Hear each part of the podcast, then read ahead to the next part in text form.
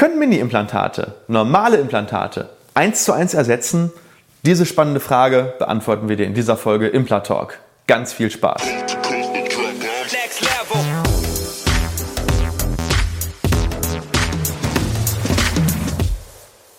Hallo liebe Community, mein Name ist Dr. Stefan Helker und ich heiße euch herzlich willkommen bei der Audioversion unseres erfolgreichen YouTube-Formates Implatalk. Sollten dir die visuellen Einblendungen an der einen oder anderen Stelle fehlen, komm gerne nochmal auf unseren YouTube-Kanal und schau dir das passende Video an. Und jetzt viel Spaß mit dem Podcast. Mein Name ist Dr. Stefan Helker und wie einige von euch wissen, bin ich Spezialist für dentale Implantologie. Und ich bekomme häufig von Patienten die Frage, können wir nicht Mini-Implantate machen? Das haben die meistens irgendwo im Internet gesehen oder haben das von Freunden gehört, dass das möglich ist. Und ich möchte heute einmal so ein bisschen erklären, wann Mini-Implantate sinnvoll sein können, wann sie es nicht sind und was man bei Mini-Implantaten beachten muss.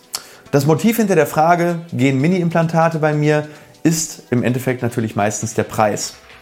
Dünne Implantate sind günstiger, der chirurgische Eingriff ist eben weniger aufwendig und dementsprechend ist das Ganze natürlich dann für den Endverbraucher ja, im, im, Preis einfach billiger. Das zweite Motiv ist aber häufig auch der fehlende Knochen. Viele scheuen sich eben davor, Knochen aufbauen zu lassen, weil sie da Schauergeschichten vorgehört haben und dementsprechend werden dann eben Mini-Implantate angefragt.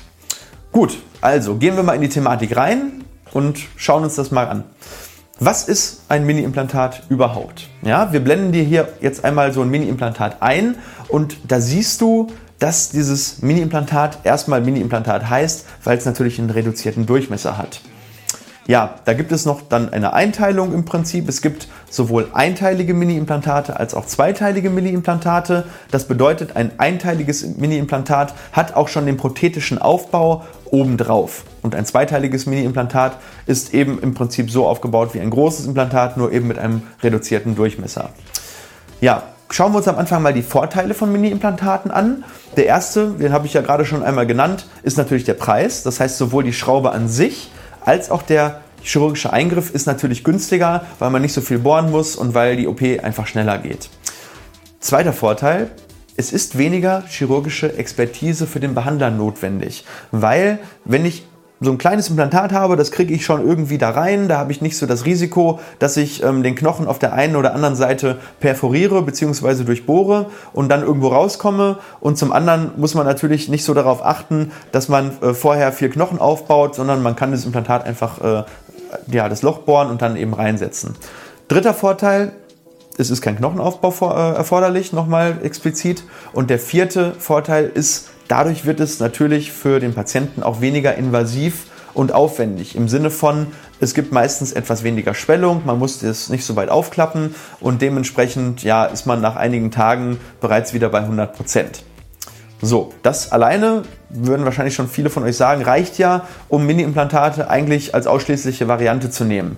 Das Problem ist, es gibt einige sehr, sehr schwerwiegende Nachteile bei Mini-Implantaten und da gehen wir jetzt einmal so durch. Und das macht es dann eben auch für viele Fälle schwer bis unmöglich, diese Mini-Implantate wirklich sinnvoll zu nutzen.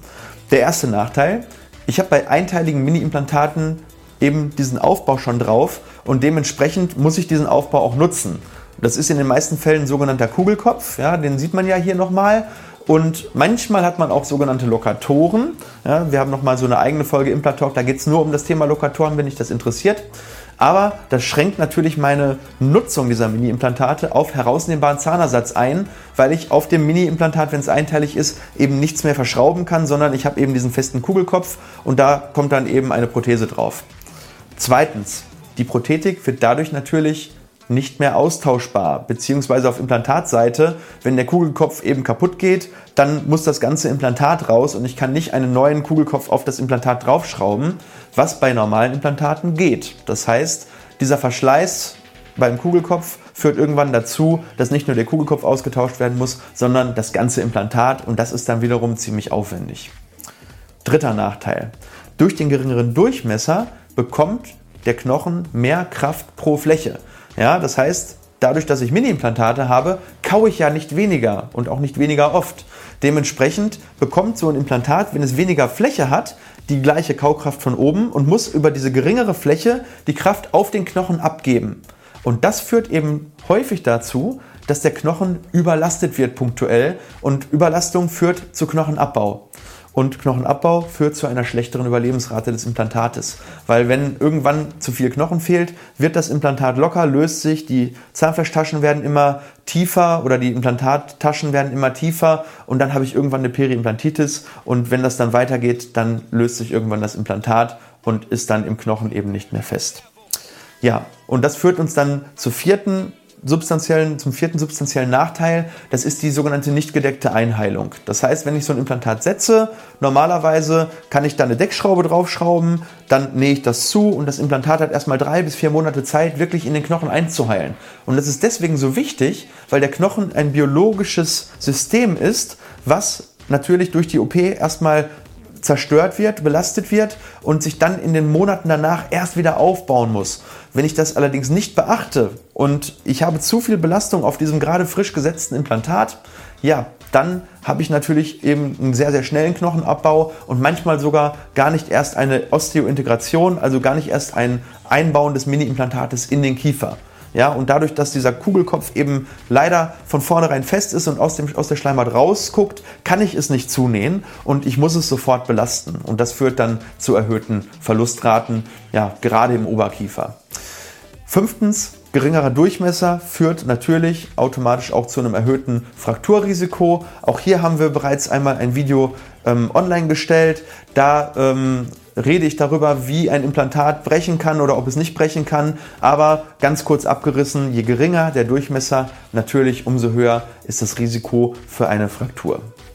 Ja, was schließen wir daraus im Endeffekt? Wann kann ich Mini-Implantate nutzen und wann nicht? Ja, das waren ja jetzt erstmal nur so Vor- und Nachteile. Aber im Prinzip kann man sagen, für generelle Indikationen, das heißt für Einzelzahnersatz, für festsitzenden Zahnersatz und bei jüngeren Menschen, die wirklich einen herausnehmbaren, aber gut und lange festsitzenden Zahnersatz haben wollen, sind Mini-Implantate keine gute Alternative.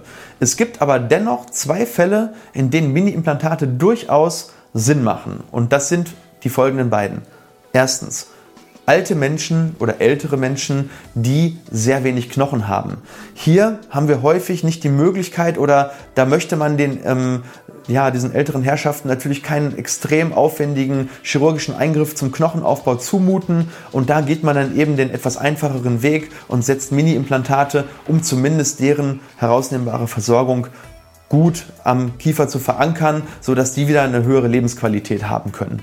Und die zweite Möglichkeit ist natürlich, wenn ich diese Mini-Implantate als provisorische Versorgung nutze. Das heißt, ich setze sowieso vielleicht richtige Implantate, zum Beispiel vier Stück, und ich möchte aber, weil alle Zähne vorher gezogen werden mussten, mit den Mini-Implantaten schon in der Übergangsphase einen hinreichend guten Halt erzielen.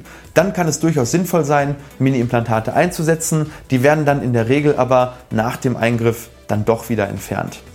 Ja, ich hoffe, ich konnte dir so ein bisschen einen Einblick in die Welt der Mini-Implantate bieten. Wenn du da noch weitere Fragen dazu hast, dann schreib uns das doch in die Kommentare. Gib uns doch ein Abo für unseren Kanal, wenn dir das, was du hier so lernst, gefällt, wenn dich das weiterbringt. Und ich freue mich natürlich wie immer darauf, dich nächste Woche wiederzusehen und wünsche dir eine gute Zeit. Bis dahin, euer Dr. Stefan Helker. Tschüss.